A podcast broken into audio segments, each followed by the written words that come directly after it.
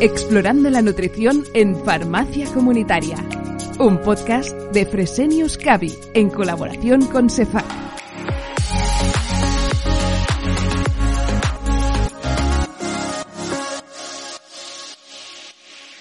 Bienvenidos a Explorando la Nutrición en Farmacia Comunitaria, un podcast de Fresenius Cavi en colaboración con Cefac. El podcast de hoy, y ya para acabar el año tras 11 meses tratando distintos temas relacionados con la nutrición, lo dedicaremos a hablar sobre la puesta en marcha de un servicio de nutrición en la farmacia comunitaria.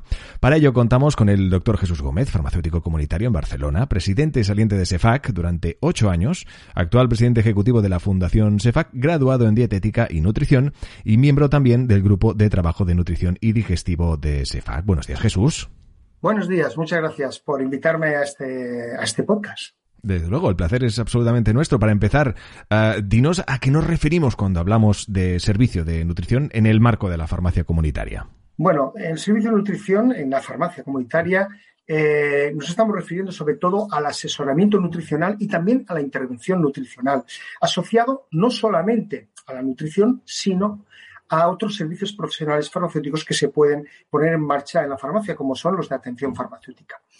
De hecho, eso valió mi tesis doctoral, ¿no? No ir solamente al servicio de nutrición por un lado y la actividad diaria de la eh, optimización de la farmacoterapéutica por otro. Entonces, lo que hicimos fue juntarlo y se creó el servicio, servicio asistencial farmacéutico integral de nutrición, donde se abordaba, lógicamente, todos los aspectos antropométricos de nutrición, consejos de salud, estilos de vida, cribajes, eh, servicio de indicación farmacéutica eh, y luego también seguimiento farmacoterapéutico en aquellos pacientes que eran, que era necesario. Todo ello para lograr la mejor intervención, tanto en nutrición como optimización de la farmacoterapia. Eso es lo que sería un servicio SAFIN. ¿Y por qué es importante ofrecer este tipo de servicio en la farmacia? Bueno, dicen que hay un proverbio, ¿no? Un proverbio eh, chino que dice que somos lo que comemos. y es muy importante tener una alimentación equilibrada, la necesaria para cada persona. Eh, es verdad que habrá momentos determinados que uno necesita un suplemento especial, pues de algún nutriente o micronutriente, macro o micronutriente, pero es muy importante la alimentación equilibrada para lograr una calidad de vida. Y sobre todo, en aquellas personas, bueno, que tienen mayor riesgo de desnutrición o de, tener sarcopenia, como son las personas mayores. Pero no solamente estas, sino también otras personas, pues las que salen de una intervención quirúrgica, que están comprometidas, eh, inmunológicamente comprometidas, eh, o personas con pues, un tumor. Y también para evitar determinadas enfermedades no transmisibles como pueden ser la diabetes tipo 2, la hipercolesterolemia, la obesidad etcétera, etcétera. Por tanto, es muy importante que los consejos de salud y las intervenciones nutricionales vayan ligadas a la actividad diaria que hacemos como expertos de la, de, la medicación que somos el farmacéutico. Y no solamente por nosotros solos, sino que muchas veces se tendrá que trabajar e instalar este servicio asociado a otros servicios profesionales que se efectúan en la farmacia, con la implicación de todos los colaboradores de la misma y con otras personas fuera del servicio, eh, fuera de farmacia, ¿no? Con otros profesionales sanitarios. Por lo tanto, fijaros la importancia de ofertar este servicio como prevención, mejora de la salud. Esto es muy importante. Nosotros somos salud pública, como centro de salud que somos, para mejorar el empoderamiento de los pacientes en consejos higiénico-dietéticos, para mejorar su alimentación, para prevenir enfermedades, para lograr una optimización de la medicación. Imaginaros en un momento todas las consecuencias que puede tener el tener un servicio de nutrición en una farmacia. Desde luego, y ahora descubramos el, tipo de pacientes y también, eh, si nos puedes contar, qué patologías se benefician eh, más de este servicio. Es verdad que siempre miramos a las personas mayores, las personas con algún tipo de patología que puedan también ser eh, más frecuente la sarcopenia o el riesgo de desnutrición. Entonces, a estas personas pues hay que hacerle un seguimiento especial. hombre, pero no solamente a las personas mayores. Una persona que acaba de salir de una intervención quirúrgica pues puede tener un déficit en proteínas. Eh, también pensar en personas que están llevando una, alimentación que no es equilibrada, que a lo mejor tiene excesos de algún nutriente, pero eh, déficit en otros nutrientes por su tipo de alimentación. Personas inmunocomprometidas, ¿eh? para aumentar defensas. Es muy importante. Todos necesitamos una serie de micro y macronutrientes para mejorar nuestros enzimas, para mejorar nuestras defensas pacientes oncológicos, pacientes que están en una situación especial de deterioro de, cognitivo. Mm, pacientes con, que han sufrido lesiones cutáneas, lo que antiguamente se llamaba úlceras por presión, que ahora son lesiones cutáneas, ¿no? Y que muchas veces pues, hay un déficit proteico que puede ayudar a mejorar o necesitan un suplemento especial para mejorar esa, esa úlcera, esa lesión en la piel.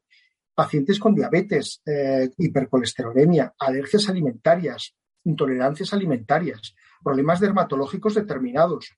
Y desde luego no nos podemos olvidar nunca de esas situaciones especiales que no son eh, patológicas, sino que son fisiológicas, como pueden fisiológicas en un momento determinado de la vida, como es el embarazo, la lactancia o un siempre digo, las personas que están en la perimenopausia, en la cual se produce un cambio importante en la situación eh, fisiológica de la, en este caso, de la mujer, ¿no? Pues ahí yo creo que también el farmacéutico puede intervenir en prevención, en cuidado de la salud para lograr una mejor eficiencia en el tratamiento, no solamente farmacológico, sino también eh, nutricional. ¿Y qué recursos son eh, necesarios para poner en marcha este servicio? Bueno, yo diría que el primer recurso es ser farmacéutico. Ser farmacéutico es un gran recurso, es el mejor recurso, porque ya tienes unos conocimientos, una base muy importante.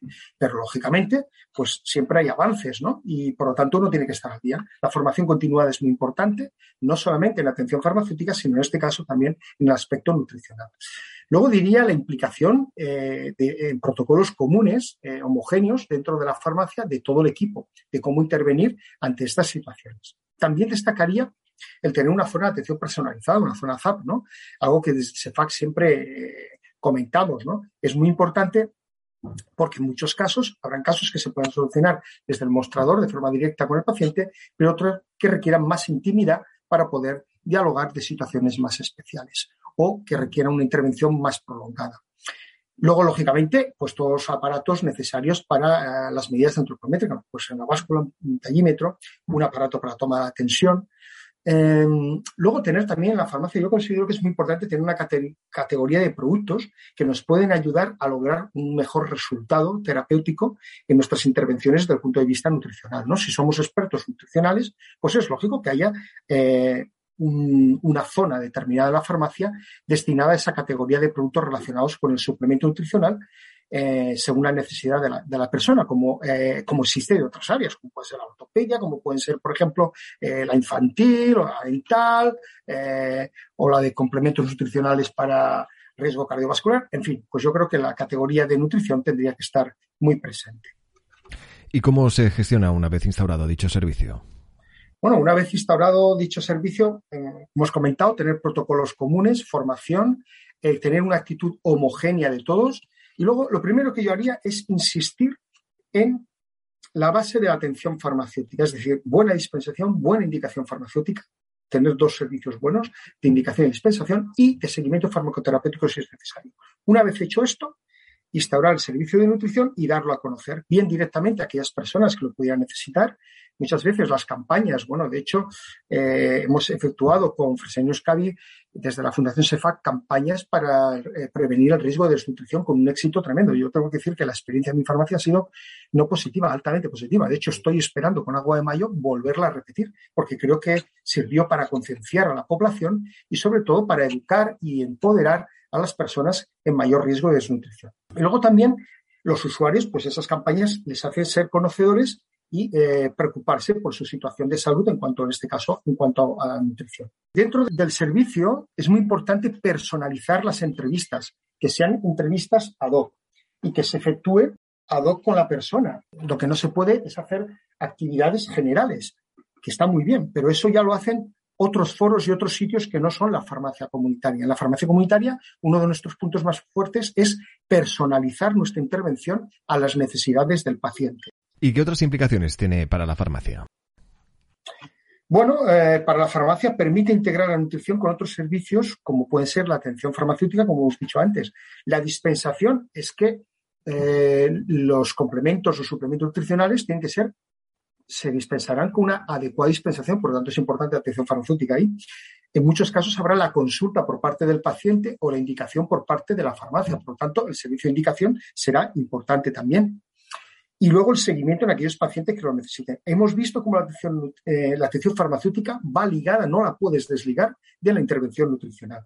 Luego también habrán pacientes que habrá que hacer cribajes por su situación, para ver cómo va su evolución en la diabetes, el colesterol, eh, la toma de la tensión, en otro tipo de patologías, ¿no? Y tendremos que efectuarlo. Entonces, tendrá que ir ligada eh, con otros servicios profesionales, bien de la farmacia o bien de otros profesionales sanitarios con los que haya que consultar porque haya que derivar mm, revisión del uso de la medicación, etcétera, etcétera. Por lo tanto, tiene que estar dentro del engranaje. De hecho, en mi farmacia tenemos este servicio SAFI de nutrición con personalidad propia, pero que va ligada con los otros servicios que ofrecemos desde la farmacia. ¿Y qué consejos darías, por decirlo de alguna forma, a tus colegas que estén pensando ponerlo en marcha?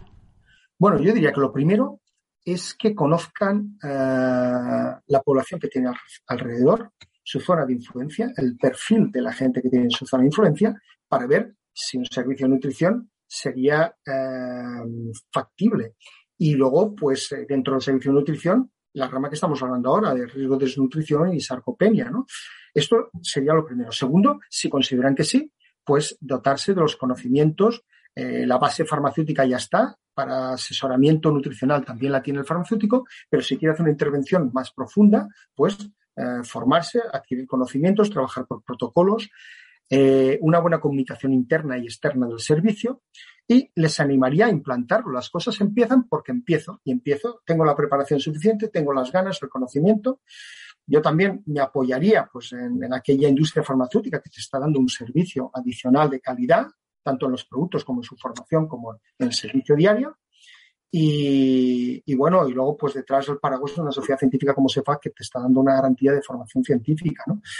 Y luego pues eh, también le diría que si quieren poner campañas para hacer, eh, sobre todo para llegar a la gente, ¿no? Para, para sensibilizarles, yo mm, me ligaría a las campañas que está haciendo la Fundación SEFAC, porque son campañas muy serias, protocolizadas y que permite eh, de una forma mm, científica dar a conocer eh, los aspectos que nos pueden ayudar a prevenir, mejorar, optimizar al máximo la, nutrición de los pacientes.